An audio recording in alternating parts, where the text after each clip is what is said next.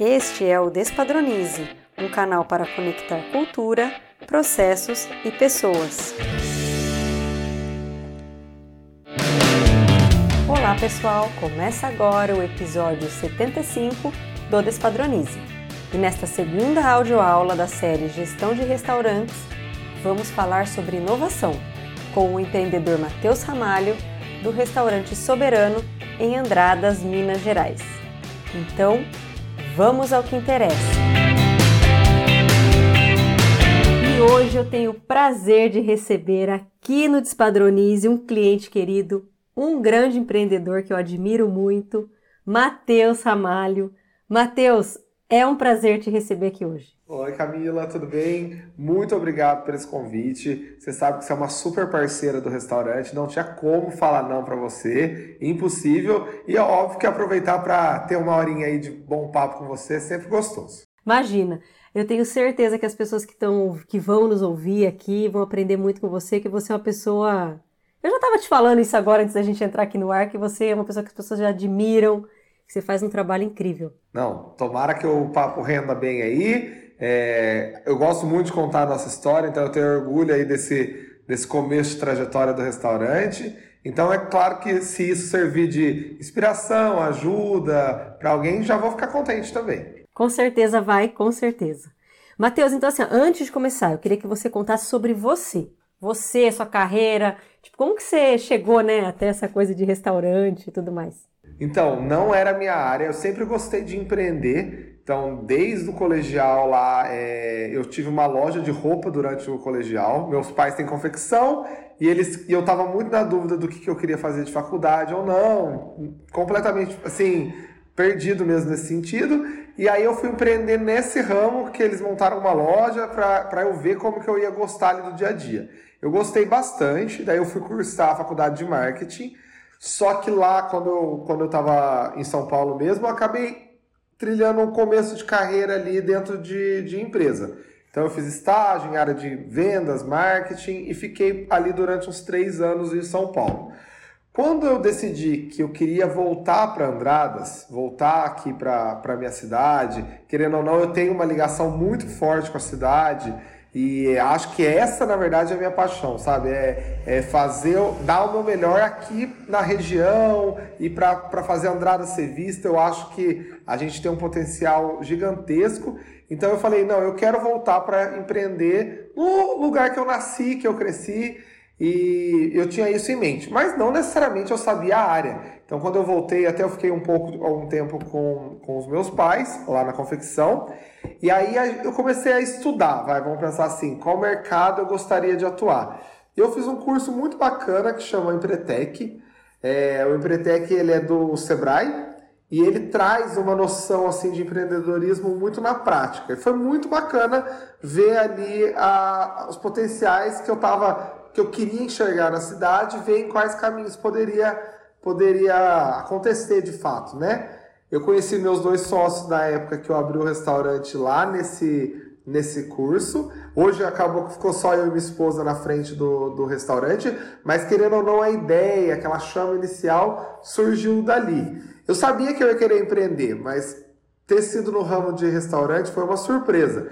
Quando eu estava lá em São Paulo, é, eu lembro que quando eu ganhei aquele vale alimentação, vale refeição de empresa, assim, meu hobby virou comer bem. Então, assim, eu adorava ter aquele monte de opção disponível e, e tal. E daí, quando a gente, quando eu voltei, eu senti um pouquinho de falta. Andrada sempre foi bom gastronomicamente. Sempre teve as vinícolas, tinha muito bar na época, bar bom mesmo na, na, cidade, mas eu sentia falta de um restaurante que tivesse uma, uma diversidade no dia a dia, que trouxesse coisas novas ali, é, nesse sentido de estar tá sempre com novidade mesmo. E foi meio que por isso que eu, que eu falei: ah, não, aqui tem uma oportunidade. É, tanto eu quanto os outros dois sócios tinham estudado fora e comentava isso, que tinha bares muito bons, alguma, alguns setores bem legais, é, é, restaurante é, fogão a lenha de final de semana, já era muito bom nesse sentido. Mas no dia a dia ali faltava alguma coisa que, que a gente via que tipo, poderia ser feita, sabe? E foi muito por isso, por uma paixão nossa de saber que tinha coisa, um, um buraco, vamos pensar assim, nesse setor, e acreditar que a gente poderia fazer algo diferente é, empreendendo gastronomicamente em Andradas. Nossa, muito interessante. E, e, vocês, assim, quando você foi abrir né, o restaurante em si, foi aquela coisa, sentou, fez plano de negócio? Conta um pouquinho, e, sempre teve esse nome, Soberano. Conta como é que foi essa coisa do abrir o restaurante. Como a gente, sur... assim, eu não conhecia eles mesmo, a gente se conheceu nesse curso, né? Então, como a gente tinha muito esse, é... essa mesma bagagem inicial, foi muito fácil todo mundo topar abrir com a mesma linha de pensamento. Então, a gente julgava muito necessário. E eu, particularmente, hoje em dia eu vejo até opiniões diferentes, por exemplo, sobre plano de negócio. Eu, particularmente, gosto muito. Eu não acho que ele vai virar realidade. Você vai errar. Você vai errar. Porém, já é um primeiro ponto de comparação. Para saber se o negócio, por exemplo, está indo bem ou mal, eu tenho que comparar com alguma coisa. Até hoje, por exemplo, eu, tenho, eu tinha um pouco de dificuldade de. Eu não sou da área, então de me comparar com outros setores, com outros negócios, por conta de não ter experiência necessariamente nessa área de restaurante. O plano de negócio, ele já pelo menos ele te dá um cheiro inicial para você começar a ver a prática acontecendo e você conseguir ir ajustando, vendo onde você não tinha noção nenhuma do que era, que acontece. Então, assim, eu particularmente acho fundamental. É, não precisa ser um TCC de faculdade. Acho que isso não se torna nem prático. Mas você ter ideia do público que você quer atender, dos custos que você vai ter, um planejamento financeiro, um planejamento é, de capital de giro. Acho que é essencial. O restaurante ele acontece no dia a dia. Ele é, ele é muito prático, o ciclo dele é muito rápido.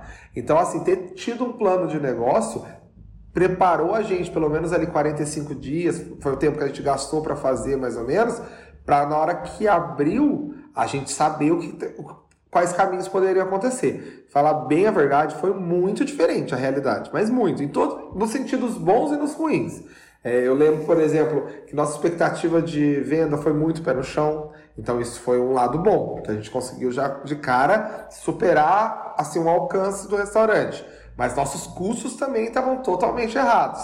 É, a gente é, projetava uma, uma, uma, trabalhar com uma margem é, líquida. E nossa até hoje eu luto para chegar perto daquilo porque os custos sempre é, nos últimos anos estão muito altos no, nesse setor né? Então assim é, depois é ir ajustando né? Na, com base na realidade. Mas eu acho que é, os outros pilares ali vão pensar assim é, do conceito, você tá, trazer uma construção de marca legal desde lá do início, você ter é, pensado na marca, você ter pensado no público-alvo, tudo isso acho que ajuda bastante, ajudou bastante a gente. Conta um pouquinho para quem não conhece, né? Quem não conhece tá perdendo, porque eu amo comer lá.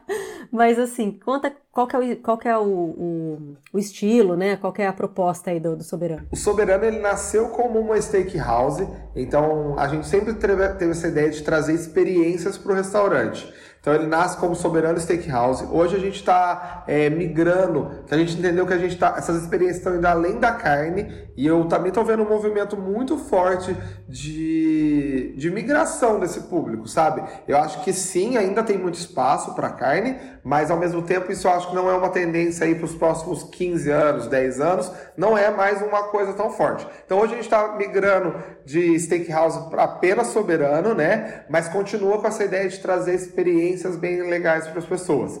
É, a gente hoje tem um, teve uma grande virada de chave na nossa história, que foi trazer um prato muito especial para a gente hoje, que é a raclette. É uma raspa de queijo suíço em cima de uma tábua de filé mignon.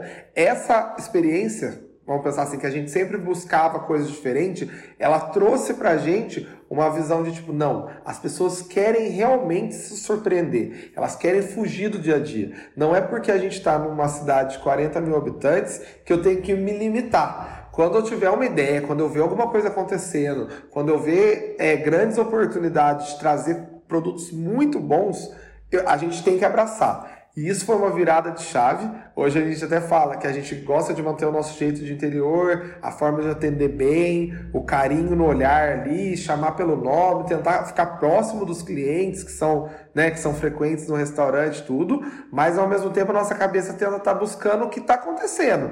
Então, assim, trazendo o melhor, trazendo experiências assim é, únicas mesmo, personalizadas, igual essa raspa que é feita diretamente na mesa. É muito gostoso ver pessoas vindo de todos os lugares, porque não é uma coisa que é tão comum, né? Era quando a gente trouxe, até foi uma amiga viu em Nova York, mandou e falou: Ó, oh, isso é a cara do soberano. Eu adoro quando isso acontece, porque acontece rotineiramente de as pessoas me mandarem, foi viajar para fora, viu alguma coisa muito legal e falar, oh, é a cara do soberano. É engraçado tentar entender o que, que seria a cara do soberano, né? Porque é, é um restaurante. Então, qualquer comida seria a cara de um restaurante. Mas tem alguns estilos de, de prato que a gente vê que as pessoas lembram muito da gente. E quando a gente vai olhar, é aquela que sai muito da casinha, sabe? Que, que tem uma preparação na frente do cliente, que tem uma, um, um status, assim, uma, uma, pegada instagramável, que as pessoas vão querer compartilhar, que as pessoas vão, além de comer né, saboreando, vão comer com os olhos. Então, sempre que alguém me manda alguma coisa disso, eu fico muito atento, pra, não necessariamente para ver a ideia, mas para ver a ideia que as pessoas têm da gente, entendeu? Porque reflete muito. E essa minha amiga, quando viu esse, essa forma de servir o queijo raclette em Nova York, ela mandou e a gente ficou louco. Ali, assim, a gente viu que realmente tinha muito a ver com a gente. Porque tinha carne, que era nosso, vai, da onde a gente nasceu, então a gente sabe fazer bem, vamos pensar assim, fazer um bom corte, fazer ele grelhado ali de um jeito que, que é bem apresentado. Ele tinha o queijo que a gente já gostava de trabalhar e a gente está em Minas, né? Andradas é aqui porta de entrada para assim, fica muito próximo de São Paulo, Campinas, desse polo populacional, muita gente perto, só que a gente é a primeira Minas para as pessoas, porque se elas quiserem vir, é, é muito perto, eu tô a uma hora e meia de Campinas. Então, numa dessa, é, o queijo, que todo mundo quando olha para Minas tem essa visão, é, é, um, é um diferencial, é um atrativo, né? E a gente, quando viu aquilo, falou, nossa, realmente une duas, duas características fortes nossas, né? A questão da carne, que foi onde a gente nasceu, e a questão do queijo, que é onde é, é a, a região é mais conhecida, né? E daí a gente foi pesquisando. Foi um ano e meio para conseguir lançar esse prato. A gente comprou a máquina assim que ela mandou, mas até achar o queijo que tivesse a nossa. Assim, que fosse de qualidade, que desse uma raspa é, generosa, que as pessoas, quando visse, chamasse atenção. Porque tem tudo isso, né? A expectativa dele é muito alta também. Então a gente tinha que, quando lançasse, alcançar aquela expectativa. Então é, a gente ficou um ano e meio ali tentando e lançamos. Quando a gente lançou, começou a pandemia dali um mês. E ali o negócio chacoalhou. Então, assim, foi muito engraçado porque assim que a gente postou os primeiros vídeos da, da Raclette, ele teve um poder viral muito grande. Então, assim, se espalhou de forma que eu nem imaginava.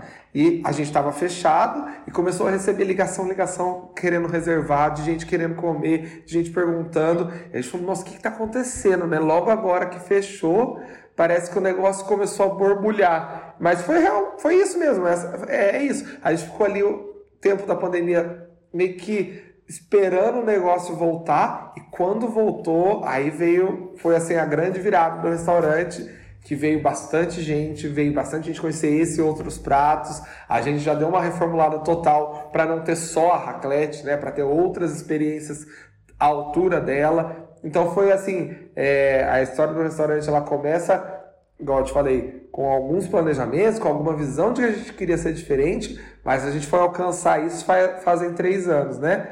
E, e esse prato em si foi uma grande virada. E agora a gente está aí aprendendo cada vez mais a melhorar essa experiência como um todo, se adaptando a essa nova demanda pós-pandemia. As pessoas estão querendo sair de casa, isso é muito bom, né? Então a gente está é, se preparando cada dia mais para receber melhor. E é isso, assim, que chegamos até aqui mais ou menos nessa, nessa pegada. Que, nossa, eu imagino quem está ouvindo deve estar tá pensando, nossa, gente, como é que deve ser Olha o Instagram, gente, vai comer porque realmente é uma delícia. Eu saio de Campinas, já levei meus filhos, né? E fui até aí porque vale a pena. Eu vou pular um pouco aqui ó, a parte de gestão. Eu queria falar sobre essa coisa do cardápio. Já que você entrou no cardápio, né? É tão forte isso em vocês. Quem acompanha o Instagram vê, né, o quanto vocês trabalham com isso. vocês estudam muito, né? Vocês conta um pouquinho essa coisa do cardápio, já que é o coração do restaurante, né? Como é que vocês fazem essa coisa do cardápio? Que dicas que vocês dariam aí para outros donos de restaurante? Eu acho que assim, é, é para você imprimir uma identidade, vamos pensar assim, o cardápio eu acho que é o, é o coração mesmo da, da empresa. É o produto, é nele que vão sair todas os outros, vamos pensar, as outras atividades da empresa, ela sai do, do, da escolha de produto, do que você quer, o que você não quer vender, de você saber o que você faz bem, o que você não faz bem, de você saber o que você tem que melhorar ou não. E a gente tenta ficar muito ligado nisso. É, eu acho que assim, é importante empreendendo no setor de gastronomia, de restaurante ou de outros setores, né? Isso aí eu acho que é independente. É, e acho que quando eu vejo, por exemplo, que eu estudei e eu falo, nossa, hoje parece que eu não uso nada do que, é, do que era. Mas na verdade criou um DNA em mim, assim, de, de ficar atento, de buscar oportunidade, de ficar olho, com o olho aberto. Eu sou uma pessoa muito curiosa e gosto de novidade. Então eu acho que isso você ficar sempre consumindo coisas, né? Você ficar trazendo repertório, acumulando repertório é muito importante.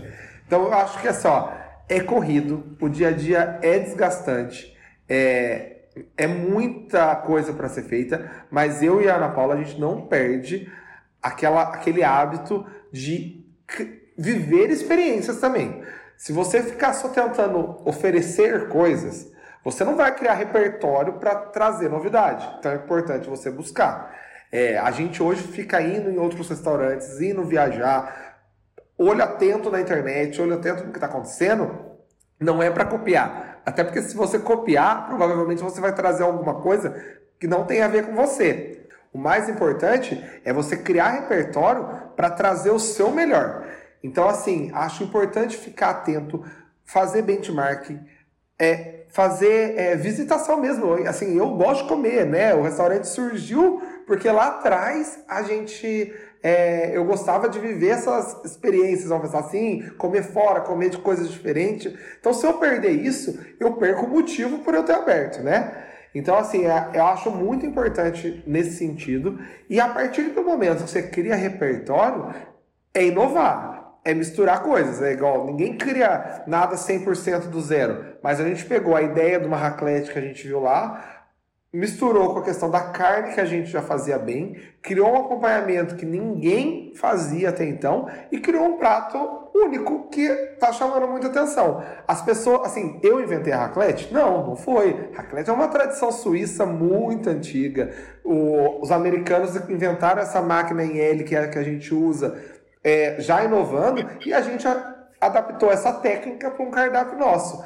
É, e é muito engraçado ver isso, porque hoje você vê aqui na região muitos lugares servindo prato no mesmo formato, entendeu? Eu acho até engraçado, porque eu não acho ruim, eu acho que faz parte, igual eu falei, eu também vou conhecer coisas nos outros lugares, eu acho isso importante, faz parte do mercado, mas é engraçado ver que a tábua que a gente criou de flamington com batatas assadas, que não era o jeito de servir raclette, nem na Suíça, nem nos Estados Unidos, foi uma coisa que a gente fez. Hoje virou o jeito certo de vender raclette, entendeu? Como se, se fosse, é, assim, ah, espontaneamente surgindo em Pouso Alegre, Foz de Caldas, é, na região toda mesmo, essa forma de vender raclette e, e, você vê que assim, ah, não, faz sentido o que eu estou fazendo, né? É, as pessoas estão se interessando, outros lugares estão fazendo, e gastronomia é isso, né?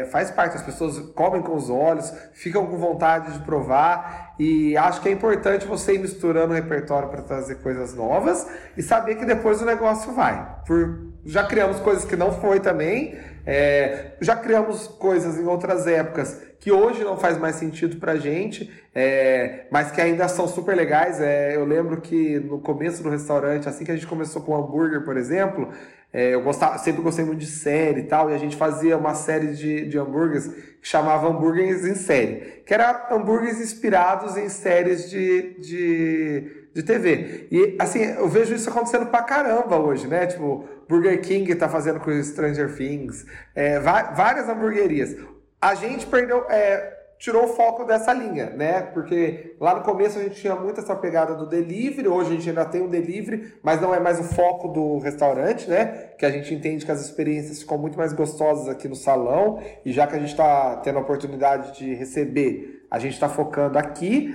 Mas é gostoso ver que, tipo assim, outras ideias que a gente teve estão. Tá, lógico, né? Burger King nem sabe que eu existo. Mas, tipo assim, você vê que um pensamento voltado para a inovação vai caminhando junto com o mercado, né? Você vê que as pessoas vão buscando, assim, se inspirar. E é isso, é trazer o que você gosta, o que as pessoas estão gostando, o que as pessoas vão atrás, para o dia a dia, para alimentar. Porque se você ficar na mesmice, eu acho que é, a a curva é muito rápida. Então, por exemplo, se a gente não tivesse essa preocupação em se reinventar, em trazer coisas novas, o ciclo de vida de estabelecimento desse, desses setores são muito rápidos. A gente vê, por exemplo, acho que o maior exemplo que a gente tem nesse, nesse sentido é balada. Balada é uma coisa que quando lança, ela vai uma festa, né? Ela vai muito alto, só que ela vai, ela tem um tempo, um ciclo muito rápido e já, e já cai porque as pessoas querem outra outra balada. Então você vê que, por exemplo, é, grandes polos que têm a oportunidade de fazer isso, tipo São Paulo, Campinas, elas mudam de nome muito frequentemente, né? Tipo, abre, fecha, abre outra no mesmo lugar com outro nome, daí você fala, mudou, mas é o mesmo dono, tal, é que eles sabem que o ciclo é, é rápido. Aí bar também já é um ciclo mais. Restaurante, apesar de eu acreditar que está abaixo dos bares, ele também, se você comparar com, com outros setores, o ciclo de vida é muito rápido. Então a gente tem essa preocupação de que se a gente não se reinventar a ponto de virar uma chave totalmente, a gente entra no, num estágio rápido de, de maturação e de declínio. Então, assim, eu acho que quando a gente está crescendo, a gente vê que a gente está estabilizando, a gente já muda cardápio, já traz uma novidade para poder voltar essa, essa, esse ciclo de crescimento e tal. E é importante ficar de olho nisso, eu acho, porque não tem que abrir sabendo disso. Tem que abrir um empreender no setor de bar, alimentos, bebidas, saber que o ciclo de vida é infinitamente mais rápido do que uma empresa de tecnologia, que uma empresa de confecção, do que uma indústria, do que um produto. Serviços tendem a ser ciclos mais curtos. Então, assim, a gente precisa saber que se você não tiver esse perfil de inovação, se prepara para investir um valor que você recupere aí no máximo em 10 anos, porque senão daí vai vai fechar o ciclo, vamos pensar assim. E aí, quem está ouvindo pode estar tá pensando assim: ah, isso daí é papo, né, do Matheus tal, mas quem conhece vocês sabe o quanto vocês vivem isso a todo momento. E aí eu queria que você trouxesse um pouco assim, você e sua esposa, né, você e a Ana, como que é isso, né? Porque assim, você é sócio da sua esposa e você vai viajar, mas você também está trabalhando. Então, assim, como que é essa, essa questão de sociedade aí? Conta um pouco para nós. Então, surpreendeu a gente. É, eu tinha, quando a gente abriu, não era, a minha esposa era de outro setor, e, igual eu falei, eu abri com outros sócios, abriu a porta, mas assim, gente, foi 10 minutos, os três correram para as esposas, falaram, vem ajudar, porque tá faltando gente no caixa, tá faltando... E aí elas entraram em 10 minutos de porta aberta e nunca mais saíram. É, eles acabaram eles acabaram saindo né, da, da, da empresa, mas ela continuou é, comigo, assim, e essencial hoje, ao meu ver, porque ela me completa muito bem em coisas que eu não sou muito bom. Então, eu não sou uma pessoa muito organizado, eu tenho dificuldades ali no, nos processos de dia a dia, e ela já é uma pessoa super regrada, organizada e tal, então ela me ajuda muito nisso. Aí o problema poderia vir, vai, na hora de isso que você falou, que mesmo às vezes na folga a gente acaba, né, ficando com a cabeça meio que, que nisso. E não dá para falar que não tem hora que não é um problema, porque é, é sim. Eu sou assim muito workaholic, ela também é, e a gente se, se deixar, a gente fica fica muito trabalho, mas assim, é, a nossa filha ajudou, assim, a gente tem uma filhinha de três anos, né? E eu acho que ela tá trazendo esse equilíbrio pra gente, porque senão não teria. Eu tenho certeza que não teria equilíbrio nenhum. E a, se, é, se não fosse ela, a gente seria muito provavelmente 100% aí trabalho. E daí ela tá trazendo esse equilíbrio. De vez em quando a gente brinca aí, é, foi aniversário dela, a gente fez uma viagemzinha com ela. Falou: Ó, essa viagem a gente não vai comer em nenhum lugar legal. A gente vai comer mal. Tô brincando, não mal. Mas a gente não ficou buscando, tipo, assim, igual a gente faz: ah, vou ver o melhor restaurante. Vai para algum lugar, vou ver o melhor restaurante daqui. Entra lá e fica de olho aberto. A gente ficou né, bem marketinho lá na pousada, ficou tipo assim curtindo ela mesmo para poder equilibrar, que eu acho importante. É, a, o dia a dia de restaurante ele já é desgastante, né? Você trabalha aos finais de semana, né? E você trabalha nos feriados, quando tá todo mundo divertido, você tá ali é, trabalhando. Então, te, eu, eu acredito que esse tenha sido o principal motivo da, da, dos sócios nossos anteriores não ter continuado no negócio, que é uma decisão difícil de tomar mesmo, e é uma escolha que você tem que tomar e abraçar. E hoje eu e ela acreditamos nisso, que tipo assim, ó, sim, não, tem, não faz sentido nenhum nós não estarmos domingo no restaurante. É um dia que representa muito é, fluxo de clientes, em faturamento, em é, concentração de serviço. Não faz sentido nenhum a gente estar tá aqui no final de semana. Mas é importante a gente ter um dia nosso, com a nossa filha, com a nossa família. Então a gente tenta equilibrar nesse sentido.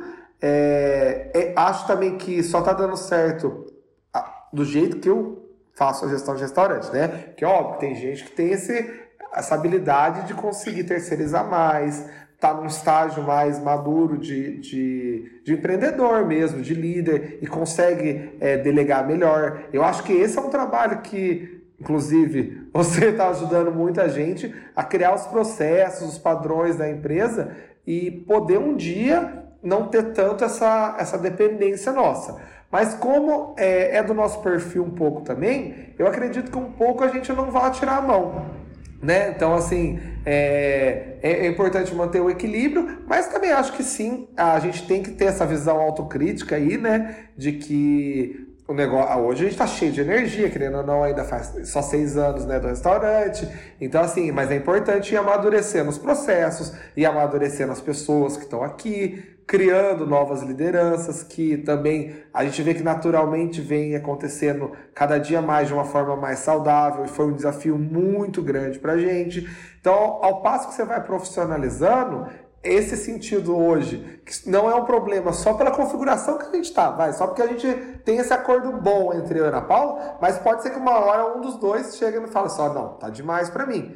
Então é importante ir amadurecendo, eu acho, enquanto a gente está com essa energia boa, né? E criando todos esses outros esses outros processos. Eu estou falando e pensando, porque não é uma coisa que eu já tinha refletido, não, viu? Se você falando aqui, eu tô tipo assim, é, precisa, né? Não, mas quem está de fora, gente que está de fora que vê, vê como vocês são entrosados. E vocês são pessoas, apesar de vocês terem muita energia, vocês não são pessoas é, de muito conflito. Eu percebo que vocês têm uma harmonia muito grande. Isso é muito legal de ver. Tem, tem. A gente se, se dá bem, assim. É, eu acho que sempre foi assim, né? Já é uma característica no, nossa, sim. Mas é, também separar bem, por exemplo, é, alguma. Vai, se pegar, se pegar um probleminha de, de marketing, no final vai ser. É, eu sempre pego a opinião com ela, tudo, mas no final eu tento, né? botar a minha, minha visão final. Agora, vamos supor, se é alguma coisa do, do, de finanças, acaba que é ela que vai tomar. Não, tem verba para isso? Não, não tem. Não adianta nem ir por essa linha que não vai. Então acho que é importante também você ter um pouquinho de, de separação, assim, de confiar, né? Ah, ela é melhor nisso que eu, então é ela que vai dar essa última palavra. Ah, eu nisso aqui eu me garanto mais, eu vou dar a última palavra. Então é importante dar essa separação. Sempre vai ter um momento que, que né, é um. É um é um meio ali, daí é, é importante pegar a opinião, mas assim vai, vamos ter que ponderar. Mas isso, assim, acho que é importante buscar ajuda também. Quando você chega num ponto que nenhum nem o outro sabe resolver, o ideal é, é buscar ajuda. Acho que nessas buscas você cresce muito, você traz mais informação né, para o negócio. É, até, por exemplo, né, pensando aí o jeito que a gente se conheceu, que eu cheguei até a Camila. Lá atrás a gente estava com um problema de formação de liderança, a gente foi buscar solução nesse sentido, é, ajudaram muito a gente a resolver um, um, na época, né, esse, esse, esse gargalo que a gente estava aí muito forte de criar, de criar, por exemplo, nossos valores, de firmar nossos valores, de não ser uma coisa que ficasse só na cabeça minha aí da Ana Paula, de replicar isso na empresa. Então a gente começou com um trabalho assim super básico que se fosse ver teria que estar pronto lá no plano de negócio lá atrás e durou acho que três anos a empresa sem isso e a gente foi estruturar junto com, com, com essa consultoria, né, com a Isa e com, a, e com vocês. E daí, daí surgiu a, a, assim, a visão da Camila, da nossa empresa, e a gente da, da sua, de outras mil e uma possibilidades. Se for ver aquele trabalho inicial, hoje, perto do que a gente está construindo aqui, de padronização, de processos, assim, ele, é, ele foi só uma pontinha, né? Foi só uma, um trabalho pontual. E a gente ter buscado ajuda naquela época está sendo essencial para padronizar processo, para é, organizar o dia a dia de uma forma assim muito mais automatizada, muito mais inteligente, muito mais prática é, criar processo em coisas que a gente não tinha nenhum antes, que ficava tudo em, perdido em gaveta. Tinha um trabalhão para fazer ficha técnica, tinha um trabalhão para achar os relatórios que são exigidos pela vigilância sanitária. Tudo isso era uma dificuldade que a gente, assim, na verdade, era para a gente era tão difícil que a gente, muitas coisas a gente não fazia do jeito certo. E hoje a gente vê que graças àquela portinha que abriu lá atrás, a gente está chegando num nível que, igual eu falei, não é a parte que eu sou bom, não sou organizado. E o dia a dia nosso refletia muito disso. E hoje a gente tem orgulho, sabe? De estar tá, assim, de estar tá tudo na mão, de estar tá tudo acontecendo, estar tudo sendo registrado. Então tá, tá indo num caminho muito legal nesse sentido. Então, só fazendo aqui né, a, a propaganda, então quem quiser ouvir Isabela Justo, psicóloga maravilhosa, tem episódio dela, né? Não, foi essencial, assim, pra gente o trabalho dela aqui nessa formação de liderança lá. Hoje a, a nossa líder de salão, é, a gente tem muita clareza da, do que ela é boa, do que ela é, é das melhores é, características dela. E a gente que, queria, sabe, por conta dela, já era boa quando ela entrou, mas a gente queria colocar tanta coisa nela que ali a gente sobrecarregava e não conseguia tirar o melhor. A Isa ajudou a gente de uma forma assim essencial. Hoje ela é um reflexo para a gente lá de bom atendimento no salão. Ela replica isso é, para todos os atendentes novos e foi muito bom ter tido essa ajuda que a gente não conseguiria ter, ter visto e feito sem a, sem a Isabela. Com certeza. Então, episódio 57 que ela fala de liderança maravilhoso e o primeiro episódio dela também. Então, quem quiser, corre lá. E tem também o Paulo Vitor, vamos falar dele também, parceiro aí das fichas técnicas e maravilhoso. Parceiraço. Eu, eu, é isso que eu falo. A procurar ajuda profissional naquilo que você não sabe fazer é, é, é, uma, é, assim, é uma barreira que depois que você quebra, pronto, aí você vai, você vai querer sempre. E acho que ter essa visão é importante. Não é uma coisa que eu tinha. Eu, eu sou muito assim, acho que eu dou conta de tudo. E eu vou dando meu jeitinho. Mas o tal do jeitinho não te permite crescer, não te permite crescimento. É, vou dar exemplo até com a, com a plataforma. É, a plataforma sua, ela já vem lotada de soluções. Só que você, você ter alguém junto de você que te ajude a, a, organizar o conhecimento, que cria esses padrões e processos, é essencial. O Paulo, ele já era, ele já fazia todo o processo de manual para a gente.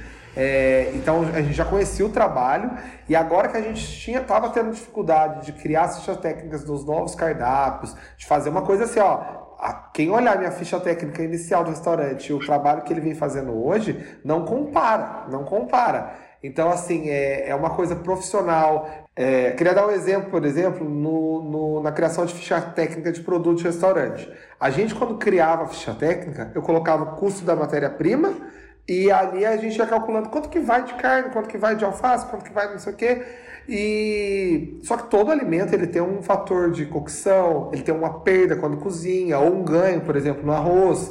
Ele tem uma, uma, um índice de desperdício. Você vai limpar um filé mignon, por exemplo, é, nos cortes que a gente trabalha, ele tem uma limpeza muito grande. E a gente nunca tinha calculado isso. Nunca. Eu, tinha, eu, fiz, eu fiz a ficha técnica do prato que vai filé mignon, mas eu pegava o peso da peça, pesava e beleza. Quando a gente foi ver com o Paulo isso de perto, tinha prato que chegava a 20% de perda ou cocção, né? Ou, ou perda ali na hora de, de, de, de cozinhar, no caso mesmo, o alimento. E 20% no setor de restaurante, às vezes não é a margem que aquele prato dá, porque é uma margem apertada, né? Então, assim, tinha muitos pratos, principalmente a gente que trabalhava com carne, que eu nunca tinha olhado para isso.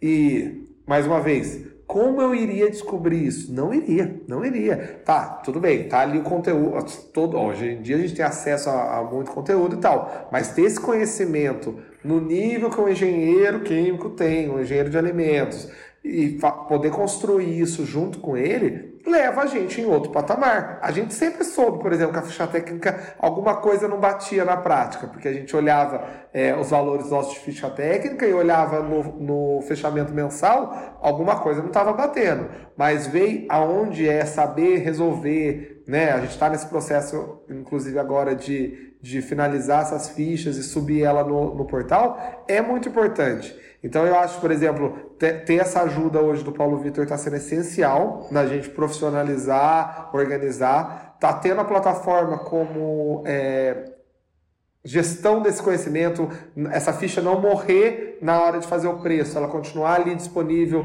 para a gente, qualquer dúvida, consultar, para qualquer colaborador consultar de uma forma rápida pelo celular, está sendo essencial. Então, assim, você vê que vários processos vão amadurecendo graças à ajuda profissional. Porque não adianta falar que alguém é bom em tudo, que não é. Dá certo o dia a dia tocando? Dá. Você vai se virar. Mas assim, é... vai se virar como? Até quando, né? Que hora que essa bomba vai, vai explodir? Então, assim, é importante saber isso. Tem estágios que é importante é, buscar ajuda e, no geral, isso sai mais barato do que um erro. Muito mais barato que um erro. É, eu acho que uma ficha técnica que eu consertar com o Paulo, ele, se, ele já se paga. Uma, um colaborador que não errar um prato na hora que for acessar um, uma ficha para saber qual a quantidade certa que vai, por mês, já paga a mensalidade de uma plataforma igual a de vocês, que a ISA dá essa gestão fácil, esse acesso rápido. Né? Uma, você foi imprimir uma, uma, uma um cavalhaço de ficha técnica para aquilo lá engordurar na cozinha e você jogar fora, já já foi ali um desperdício, entendeu? Então os desperdícios são muito grandes para você não considerar, pensar em não, vou buscar ajuda profissional e entender que existe solução muito melhor do que o meu jeitinho vai, de fazer as coisas. E existe, isso é muito bom de ver, bom de saber. Graças a Deus surgiu parceiros bons no nosso caminho porque acho que está sendo uma mais uma virada de chave, né? A gente teve as viradas aí que fez o restaurante crescer e projetar de uma forma legal, né? Apesar da gente ser muito pequeno, pé no chão, em, em Andradas, uma cidade pequena, interior de Minas, mas a gente teve uma projeção legal. E se a gente não pensar como empresa grande, é, a gente vai ser sempre aquilo ali. A gente vai ficar no máximo, vai, é, aproveitando pequenas ondas de, de oportunidade. Sendo que não, eu posso me preparar e quem sabe crescer, né? Quem sabe crescer aí, porque a gente tem que pensar em futuro, né? A gente tem que pensar o que a gente quer, o que a gente não quer, o que faz sentido pra gente. E estando é, com tudo mais profissionalizado, vai ser uma questão de escolha minha. Agora, se não tiver profissionalizado, não é uma questão, eu tenho que ficar pequeno, porque não adianta eu querer crescer, porque eu não tenho a estrutura necessária, né? Ótimo, maravilhoso. Quem quiser ouvir mais aí do Paulo Vitor, ele falou um monte sobre ficha técnica no episódio 74. Ele realmente é maravilhoso. É muito importante, né? É, acho que se o cardápio é o coração da empresa, se você não cuidar dele, ferrou, né? E quem cuida do cardápio é a ficha técnica. É, e o, a inovação ela vem, mas ela, você tem que ter noção se ela se paga, se ela faz sentido, se ela, se o restaurante pode oferecer, não pode oferecer, né?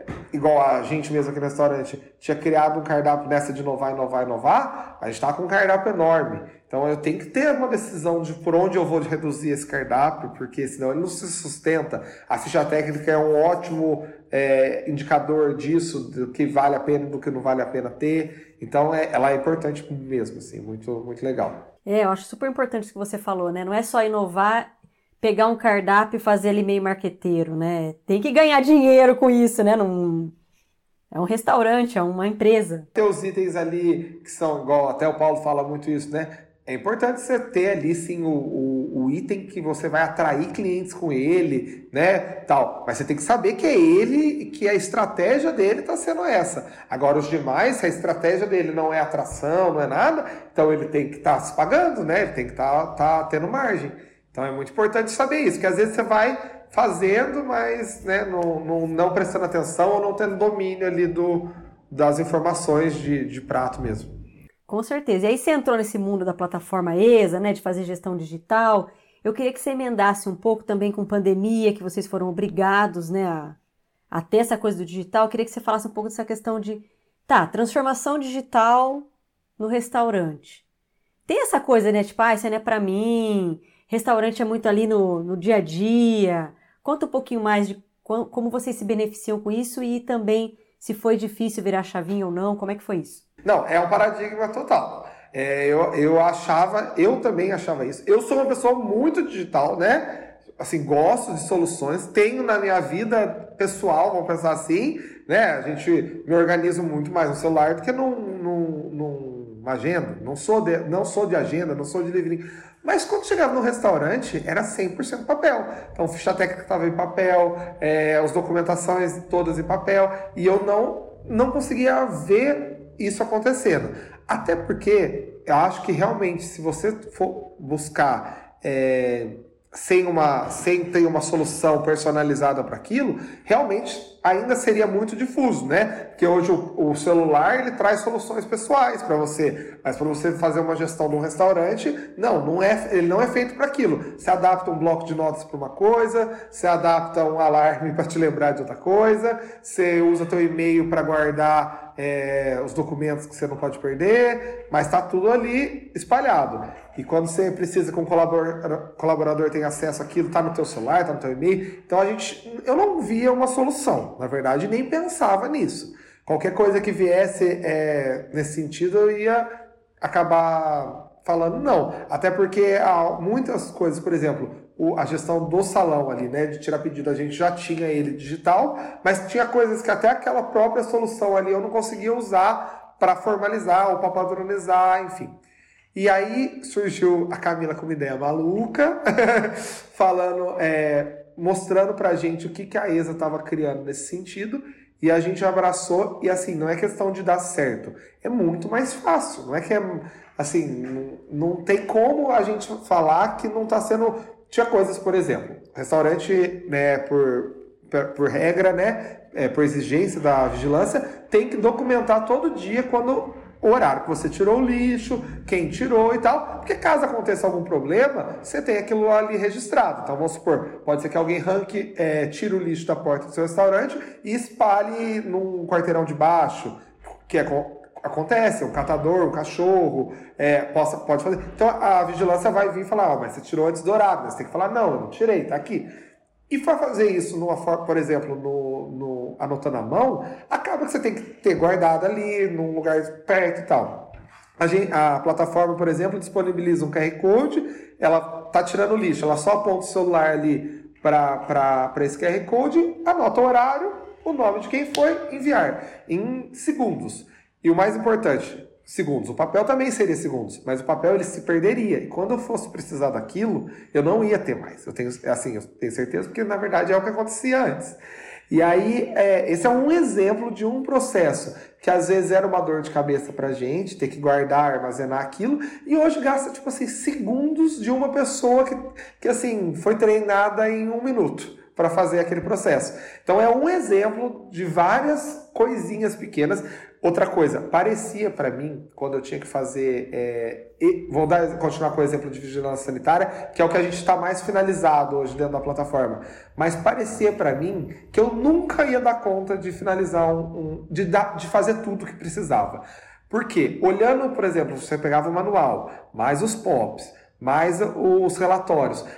É, é um um chumaço de folha, né? É muita coisa. E olhando aquilo de assim, sem ter muita, muito conhecimento daquilo, tendo só se organizar no dia a dia, era parecia que eu estava sempre correndo atrás daquilo para manter o mais certo possível. Quando você pega, joga isso numa plataforma e cria uma rotina, aquilo facilita de um jeito que você enxerga que calma, não é o fim do mundo. São seis relatórios. Quem que vai preencher cada um? Ah, tal, tal, tal é salão, tal, tal e tal é cozinha. Ficou quatro relatórios para cozinha, quatro relatórios para o salão.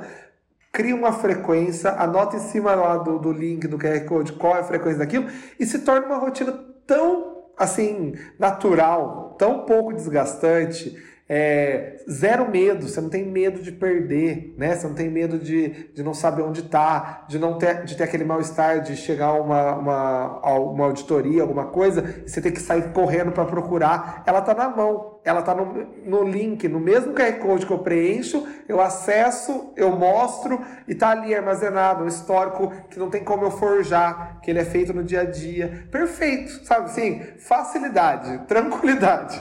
E, e era um peso pra gente, assim, é um peso. Porque não tem nada pior, não tem nada pior do que se você achar que você não está cumprindo alguma exigência e que você corre risco de, porque eu não preenchi um relatório, eu tomar uma multa, alguma coisa assim. É, é uma, uma parte muito, assim, é, necessária do dia a dia, que não vai sair, não vai, não vai sumir, você vai ter que fazer. Então, por que não fazer isso de uma forma mais inteligente possível, né? E graças a Deus não fui eu que tive que pensar dessa forma, ela veio como uma solução para gente essencial. E assim, a gente vê que hoje ela vem somar com várias outras soluções que precisam, acho, ser mais tecnológicas mesmo, né? Eu acho que não se sustenta se não for, né? É, vai ser necessário as coisas caminharem para isso. E quando quanto mais gente perceber isso, mais as soluções vão avançar, mais moderno vai ficar e é, acho que vai facilitar em vez de complicar. Você perde, é igual eu falei, é 10 minutos treinando, não gasta mais do que isso. E depois você tem uma tranquilidade para ir só gerindo aquilo de uma forma muito, muito fluida, né? Ótimo, nossa, a gente fica feliz, né? Porque é, para isso que a gente existe, né? Para facilitar e para dar tranquilidade para vocês. Mas muitas vezes você fala, né? A equipe, as pessoas e tal. Então acho que essa parte da equipe também acho que é bem bem polêmica, né? Bem complexa. Eu queria que você falasse um pouco assim da como que é essa formação de equipe, como que é fazer a gestão dessas pessoas e como garantir, igual você falou, atendimento, jeito de interior, né? Fala, conta um pouquinho desses desafios de, de gerenciar a equipe, de formar a equipe e dá já as dicas aí para quem está ouvindo, quem tem restaurante, o que fazer, né? Que eu acho que isso aí deixa o pessoal de cabelo em pé. Deixa, deixa. É o maior desafio também, né? É, você encontrar boas pessoas é, é, um, é um desafio. Hoje, que a gente está nessa fase aí, vai, de estar tá começando a querer crescer, a, a melhorar e tal, está sendo o nosso desafio também. É, a gente tem muita sorte de, de conseguir segurar boas pessoas e ainda tem dificuldade de encontrar novas. Essa também é uma dificuldade minha. Nem sei se eu consigo dar tantas dicas é, nesse sentido, apesar de que é, algumas coisas que eu aprendi com vocês mesmo. É, quando a gente, a gente tem que olhar para as pessoas e entender o que elas são boas e o que elas não são. E a partir do momento que eu encontrar uma pessoa boa para aquela função, eu preciso valorizar ela. Então, assim, acho que isso é uma coisa que o restaurante está tentando fazer e tem feito aí que é uma coisa que tá, tá surgindo resultado, vamos pensar assim. Então a gente tem é, hoje a, a, uma, uma gerente de salão incrível, graças a ter enxergado ela como uma boa atendente e ter tido ela como espelho para o resto do time. Então a gente tenta, a gente tem um jeito que a gente gosta de atender e hoje a gente nosso desafio é encontrar pessoas que se consigam encaixar dentro daquele padrão de atendimento, de simpatia, de cordialidade, que eu acho importante. Então ali é isso. Acho que falta formação ainda muito na cidade, na região aqui. Não é uma cidade que tinha características de um setor é, turístico tão grande, então você não tem muita gente formada, a gente acaba tendo que fazer isso internamente, mas também é bom porque você acaba fazendo do teu jeito, né? Às vezes parece que também é mais fácil é, e formando alguém do que chegar alguém muito já sabendo, por exemplo, um bom garçom, por exemplo, mas que não tem nada a ver com o estilo do restaurante. Então acontece às vezes, chega uma pessoa muito boa, mas o jeito dela ou é muito formal, ou é muito descolado, não tem aquele equilíbrio. E para você mudar isso, às vezes é mais difícil do que pegar uma pessoa boa, simpática, que gosta de pessoas e ensinar ela qual é o nosso jeito de servir um prato, qual é o nosso jeito de abrir um vinho. Às vezes se torna mais, mais fácil, né? Apesar de ser um desafio para a gente também. Então, nesse sentido, continua, o desafio também é, é nosso. E, e, cozinha também a gente mudou muito a forma de pensar. É, cozinha sempre tem aquela visão do chefe de cozinha e uma equipe auxiliando aquela pessoa. É, Para a gente funcionou durante um tempo, mas hoje a gente entende como equipe ampla, de muita qualidade. Ela consegue folgar melhor, ela consegue ter um dia a dia mais equilibrado, ela não fica dependente de alguém, né? Que isso é muito difícil. É, então, para a gente hoje está fazendo mais sentido criar uma equipe ampla é, que, faça, que faça muito bem o serviço, mas sem aquela dependência de um único chefe de cozinha. Para a gente está fazendo mais sentido. Qual que é o desafio de fazer isso? Você tem que ter as informações disponíveis para todo mundo porque não vai ser na hora que uma pessoa está aqui, ela vai embora e entra outra, você tem que ter, ela tem que fazer igual ao anterior. Não adianta a pessoa chegar no almoço, comer um arroz e chegar à noite o arroz está com outro sabor, ter alho, mais alho, e no almoço não ter alho, por exemplo. Então você tem que estar tá com essas informações disponíveis para todo mundo. É, é um desafio? É diferente, é diferente. Se tivesse um chefe de cozinha só, ele iria dar, dar as cartas, vamos pensar assim, né? Então a gente, assim, é o, são outros desafios que a gente enfrenta, mas que está sendo uma qualidade de dia a dia maior, tanto para a equipe, né? Quanto para o restaurante em si, porque ele não tem aquela, aquela dependência única de uma única pessoa. E isso para a gente está fazendo mais sentido. É, cozinha, eu acho que é tempo que leva a formação. Então você tem que colocar as pessoas e dar tempo para elas se adaptando, para elas aprenderem do teu jeito. Você tem que ter as informações e os treinamentos disponíveis, mas é tempo, é tempo. É encaixe, ela tem que se dar bem com o restante da equipe. É um ambiente de, de maior estresse, de muita concentração de serviço num período muito curto de tempo. Então vamos supor, às vezes a jornada lá é das 7 às 4. Tá bom, é das 7 às 4, mas que horário que o bicho pega? É da meio-dia às duas. Então, em duas horas, ela vai ter que fazer muita coisa e depois relaxa, ou antes também estava mais é, né, atuado. Então, tem que ser pessoas que saibam lidar bem com esse estresse. Então, tem que ficar encontrando. Eu acho que, tipo, é, é um dom, né? Encontrar quem tem essa. Quem faz, assim, recrutamento tem. É um dom. É, acho que é uma coisa também que é importante buscar ajuda, às vezes, quando você não é, não é tão bom nisso, em identificar, porque é muito difícil, né, Camila? Numa entrevista, você conseguir saber na prática. Eu acho que restaurante exige muito prática. A gente faz sim outros processos, tá vendo e melhorando isso, porque tá vendo que cada vez é importante também não colocar qualquer pessoa dentro da cozinha, no impulso e tal, mas é no dia a dia que você vai saber se a pessoa vai ou não vai dar certo. Então tem que observar isso meio que diariamente ali e gerindo isso. E o desafio de gerir pessoas, né? Acho que, né, temos que a, a gente tem que se atualizar, temos que nos atualizar nesse sentido de é, gera, novas gerações são diferentes. É, é, engraçado ver, por exemplo, o pessoal que está chegando na cozinha que é mais jovem, né? E, e, às vezes bem mais jovem que eu até, né? E assim, o tanto que, por exemplo, ou, tem coisas que eles têm muita facilidade e tem coisas que tipo, assusta muito eles, né? O caso, por exemplo, de trabalhar final de semana um, num restaurante, você tem é um desafio, é um desafio. Você, tá, você querer que uma pessoa muito jovem venha sábado à noite, é difícil, né? Tem, tem que buscar perfis muito específicos de, de pessoas, assim. Então tem que ficar meio que tentando dosar, equilibrar isso. Eu acho que é um dos maiores desafios aí do setor, até porque exige muita gente.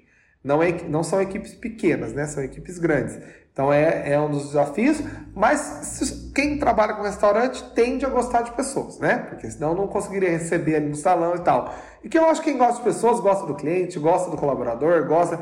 E daí vai, vai é, ter energia para estar tá junto ali. Né? Não pode deixar pilhar desse estresse da, da concentração, não pode deixar sobrecarregar com as demandas, tem que profissionalizar os processos para ficar mais fácil o treinamento, porque se você, você mesmo tiver que treinar todo mundo para tudo, óbvio que tem coisa que vai ter que ser na mão na massa, mas tem coisa que dá para você padronizar, né? dá para você ir, ir melhorando nisso. A gente mesmo aqui tem um caminho enorme para frente, eu acho, nesse sentido. É, até para contextualizar, a gente hoje vem profissionalizou vai é, manuais, processos. Estamos finalizando questão de ficha técnica, que já não deixa de ser um treinamento. Eu acho que, como empresa, meu próximo passo é querer é, criar processos de treinamento mesmo, para a pessoa quando entrar, igual você mesmo sugere, a plataforma tem esses mecanismos, criar uma trilha de treinamento, um caminho de conhecimento para aquilo ali ser estruturado e nada se perder no caminho. Porque às vezes acontece de alguém que está aqui na empresa faz quatro meses e daí você vai lá, ela sabe, nossa, ela cozinha já, ela já tá na grelha, tá fazendo carne. Aí de repente você precisa que ela te ajude numa sobremesa. Ela fala, nossa, mas eu não sei isso, nunca fiquei na sobremesa. Daí você já não lembrava que ela nunca tinha passado por aquele setor e tal. E é importante ter pelo menos uma ideia geral, porque cozinha é muito modular, ou às vezes alguém precisa faltar, então você precisa jogar alguém em outro lugar. E é importante que todo mundo saiba pelo menos um pouquinho de tudo, né? E é, eu acho que esse é o nosso próximo passo para facilitar a contratação e para facilitar a, a, as lideranças e a gestão de pessoas. Fantástico, Matheus. Agora pensando mais para frente, assim, futuro mesmo. O que que, vê, que, que temos para um soberano em Campinas, hein? Tô esperando. Bora, vamos para Campinas. É, ô, Camila, é engraçado. Eu tive fases já no restaurante de pensamento, sendo super aberto aqui com você. É, quando a gente abriu o restaurante, ele, a nossa cabeça de empretec ali, saindo de um curso muito eletrizante, assim e tal, ele era, a nossa cabeça era franquia de cara. Tipo, a gente abriu algo, né, no plano de negócio lá, que era para fazer um teste e aqui daqui replicar. É, eu mudei essa cabeça muito rápido lá atrás, porque eu falei, não, que a gente criou aqui não é replicável. Ele depende de uma pessoa na cozinha que saiba tudo. Ele depende é, de mim, da Ana Paula, de um jeito que a gente não consegue, às vezes, nem estar tá, é, longe do restaurante no final de semana. Quem dirá abrir alguma coisa em outro lugar? É, e aquilo ali meio que criou uma crença na minha cabeça e limitou meu crescimento, sabe? E acabou que aquilo me, me jogou só, não, beleza, aprende a gerir aquilo é isso, porque é isso o seu negócio. O negócio é esse aqui, ele não. Tá. Com, com a pandemia, é, a gente dá um passo para trás, a gente se obriga a revisar, revisitar muitas coisas, né? E a, ela criou essa, igual eu contei lá da Raclette, de outros, outras experiências, esse estilingue de crescimento nós. Então, assim, pós-pandemia, a gente se viu necessário. A gente aumentou para o segundo andar do restaurante, então a gente acabou abrindo mais um andar. Agora a gente criou na frente do restaurante uma fila de espera com barzinho e tal, para poder o pessoal que vem de fora, às vezes está sem reserva, ter aonde ficar, comendo alguma coisinha, petiscando, enquanto aguarda a mesa no restaurante. Então a gente está meio que crescendo a estrutura de um jeito que a gente começa a enxergar melhor que, tá, meu cardápio é enorme, minha dependência, assim, de um bom chefe de cozinha, de boas cozinheiras é grande, mas espera aí, parece que agora que aumentou, tem concentração sim em alguns itens. O que está atraindo de fato as pessoas para o restaurante não é meu cardápio de A a Z. É o B e o D ali que é 60% do meu negócio. Daí você fala assim, opa, peraí, parece que o que eu não conseguia ver era uma limitação de tamanho. Porque quando você reduz muito, sua amostra não te responde nada. Né? Teus produtos ali estão é, muito diversos e não te responde. A gente cresceu um pouquinho e já começou a enxergar concentrações do que de fato as pessoas buscam na gente e tal. E aí começou a virar essa chave. É, hoje a gente enxerga o nosso negócio ainda. Eu tenho muito a amadurecer aqui, até porque eu não teria coragem de aumentar sem estar muito redondo. Então, assim, eu quero terminar todas essas fases de profissionalizar, de processos, de estruturação, de equipe, e para poder dar os próximos passos, mas hoje a gente já enxerga possibilidades, sim, porque é, o soberano ele é tudo aquilo, mas ele tem algumas estrelas que são muito bem replicáveis e que é possível levar a gente em, em novos locais.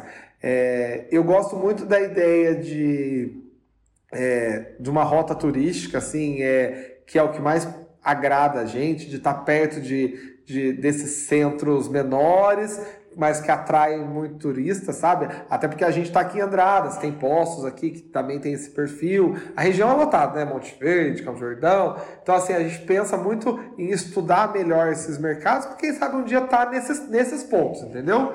É, eu, eu me vejo mais é, em algum centrinho turístico o Campinas ainda não, não tenho coragem.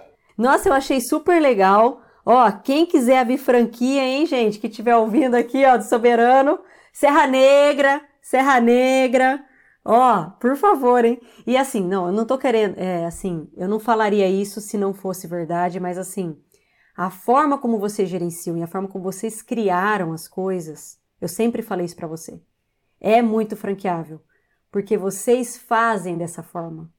Por mais que você seja muito autocrítico, Matheus, né? Você é muito autocrítico, mas quem está de, quem tá de fora vê que você tem na sua mão o seu restaurante. Seu restaurante não existe porque deu sorte. Ele existe porque tem muita estratégia e muito trabalho por trás. Então isso é muito legal. Eu até te perguntar, né, o que, que te dá mais orgulho quando você olha para sua trajetória assim, você fala assim, nossa, isso, isso eu gosto muito, isso eu fico muito feliz. Oh, obrigado pelas palavras primeiro aí que você falou. Fico feliz de ter, né? Ainda mais você, uma pessoa que eu, que eu tipo, admiro muito falar isso, eu fico muito feliz, de verdade. É, quanto ao que dá orgulho no restaurante, eu acho assim, ó, de verdade, é, foi um desafio muito grande. É, igual eu falo para minha esposa, acho que tem hora que não tinha, eu não enxergava, eu não conseguia ver forma de dar errado. Tipo assim, porque eu ia lutar até o finalzinho mesmo para fazer dar certo. É, foi uma cartada que eu dei é, assim, sabe assim, ó, vai dar certo, vou fazer dar certo e não desistir. Então eu ter tido força para não desistir foi é o que me dá mais orgulho, porque o primeiro ano, primeiros dois anos, vamos falar assim, não foi fácil, não era fácil. É, a gente é, tinha, por exemplo, é, focado em alguns públicos e conseguiu, na verdade, o sucesso depois com outros. Então, tipo assim, é, é igual você falou, é adaptar a estratégia, estar tá atento e tal, mas não empreender não é fácil mesmo. A, a chance de você desistir é gigante porque o dia a dia é desgastante. E não que não, eu não tenha prazer, eu gosto, né? Falando aqui, você vê, ó, passa tempo e se deixar eu fico falando muito tempo disso, mas é, eu, eu gosto muito de estar aqui, do dia a dia e tal, mas é desafiador, é difícil. Então, assim, quando a gente consegue ter força de vontade, quando a gente acha que está no limite, Vai só, passa, passa só aquele limite, vai um pouquinho, porque é ele que dá orgulho. Porque conseguir, vai, tipo assim, o que, é conseguir? Hoje o restaurante, graças a Deus, está numa fase boa, tem uma aceitação legal, atrai gente, isso aí é uma delícia, é óbvio que é. Mas é, é, é tá aqui que é o melhor, sabe? É tá lutando, é tá fazendo, correndo atrás, ter, ter olhar para trás e falar, nossa, venceu uma pandemia. Tipo, isso é muito, muito complicado. Isso foi difícil, né? Isso acaba dando orgulho de. de... Eu acho que todo mundo que, que resolve empreender, dando certo ou não, até porque. É, anterior, eu tive, eu tive outras coisas que não deram certo, entendeu? Então, assim, continuar, se tem vontade de empreender mesmo, é continuar e fazer até dar certo, é isso, sabe? É, é buscar oportunidade que faça sentido para você. Eu nunca aposto mais fichas do que eu tenho, mas eu aposto tudo que eu tenho. então, assim, fazer dar certo nessas condições é muito bom.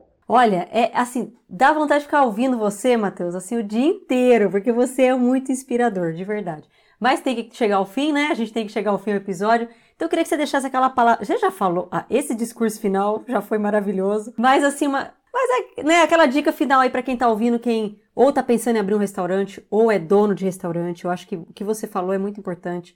Essa coisa não é fácil empreender. Tipo, a vontade de existir é realmente, para quem empreende, né?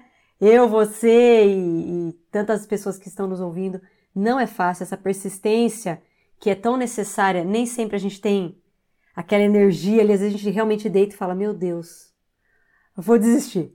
Mas a gente levanta no outro dia, né? Então eu queria que você deixasse uma palavra final aí para quem está ouvindo, principalmente para os donos de restaurante, é quem está pensando em abrir. Não, é, é isso aí. Eu acho que, por exemplo, é uma escolha.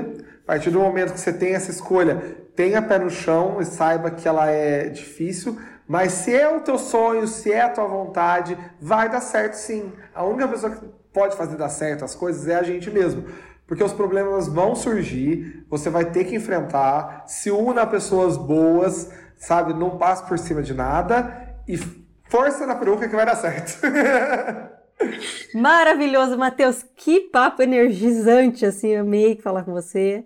E eu queria que você deixasse então aí, pô, quem quiser seguir o Instagram, quem quiser ir até o Soberano, Deixa aí a. Como que a gente encontra você, né? Quem quiser te encontrar é só ir no Soberano, né? É, sim, verdade. Pior que é verdade.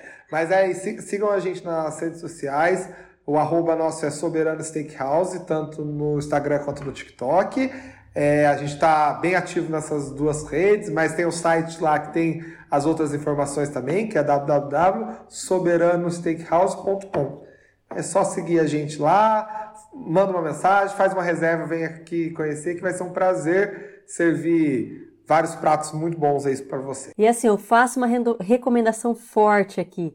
Gente, vá para Andradas. Primeiro que Andradas é uma região maravilhosa, maravilhosa, uma, um visual maravilhoso. É, esse mês agora de julho tem festa do vinho, tem blues na montanha, tem muito evento legal acontecendo na, na cidade nesse mês de férias. E a cidade vai estar borbulhando, tá com hotel novo, tem tá com dois hotéis novos, na verdade, muito bons. E Postos é aqui perto, Pinhal é aqui perto. É um roteiro assim que se complementa muito bem, é bem gostoso. É, eu tô até tentando reservar, não tô conseguindo, que já tá lotado, então vá para Andradas, visite o Soberano, é maravilhoso. Eu recomendo muito. É bom demais. Valeu, viu, Camila? Obrigado de verdade por esse papo. Foi uma delícia, muito bom. Obrigada, Matheus e quem seguiu a gente até aqui. Muito obrigada e até semana que vem. Tchau. Tchau, tchau. E este foi mais um episódio do Despadronize, um canal de conteúdo da plataforma ESA. Eu sou Camila Nascimento, produtora e apresentadora deste podcast, com a edição de Raquel Venturini. E se você quiser ouvir outros episódios, entre em nosso site no www.plataformaesa.com.br. Até semana que vem!